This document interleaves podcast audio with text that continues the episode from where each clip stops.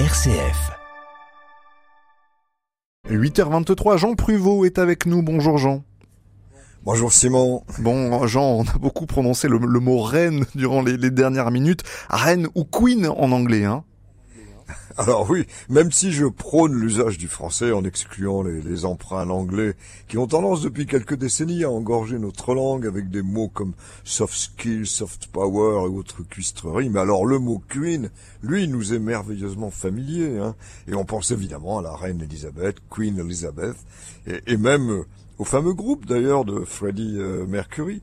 Queen et reine, ce sont deux origines différentes dans leurs étymologies, j'en ai ah ben, en effet, Simon, d'un côté, Queen est totalement d'origine germanique, Quenitz, issu d'une racine pré-indo-européenne Gwen, désignant une femme. Alors pré-indo-européen, ça veut dire comme le basque, une de ces langues qui existait avant que ne déferle, il y a environ 6000 ans, la famille indo-européenne qui a donné le grec, le latin, le celtique et dans le fond presque toutes les langues européennes. C'est donc une racine pour le moins très ancienne.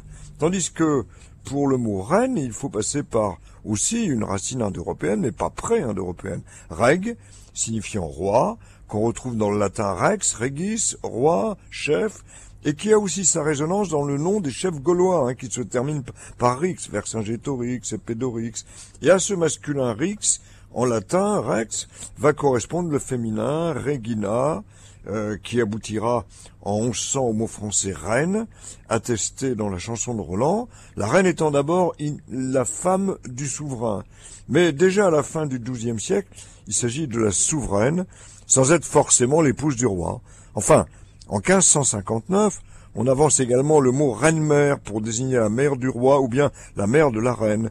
Vers 1145, le mot reine désigne aussi la Vierge, et au milieu du XIIIe siècle, par analogie, la reine est aussi, euh, et c'est une métaphore, la demoiselle ou la dame qui en somme règne sur un domaine. La reine des pâtisseries par exemple, ou la reine de la chanson, la reine de la fête. Bien sûr, les reines de beauté, qui par définition ont un port de reine, c'est-à-dire euh, majestueux, imposant. Quant à la petite reine, ben, il s'agit, dès la fin du 19e siècle, de la bicyclette. Et pourquoi d'ailleurs la petite reine?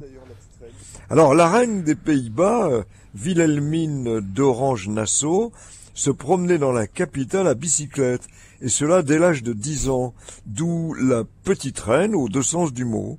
Et peut-être jouait-elle avec sa gouvernante aux cartes, hein, ce qui évidemment offre une définition possible de la reine pour les amateurs de mots croisés qui proposent femme en carte. Eh bien oui, la reine, c'est une carte maîtresse. C'est le moins que l'on puisse dire. Merci beaucoup Jean Pruvot, à demain Jean.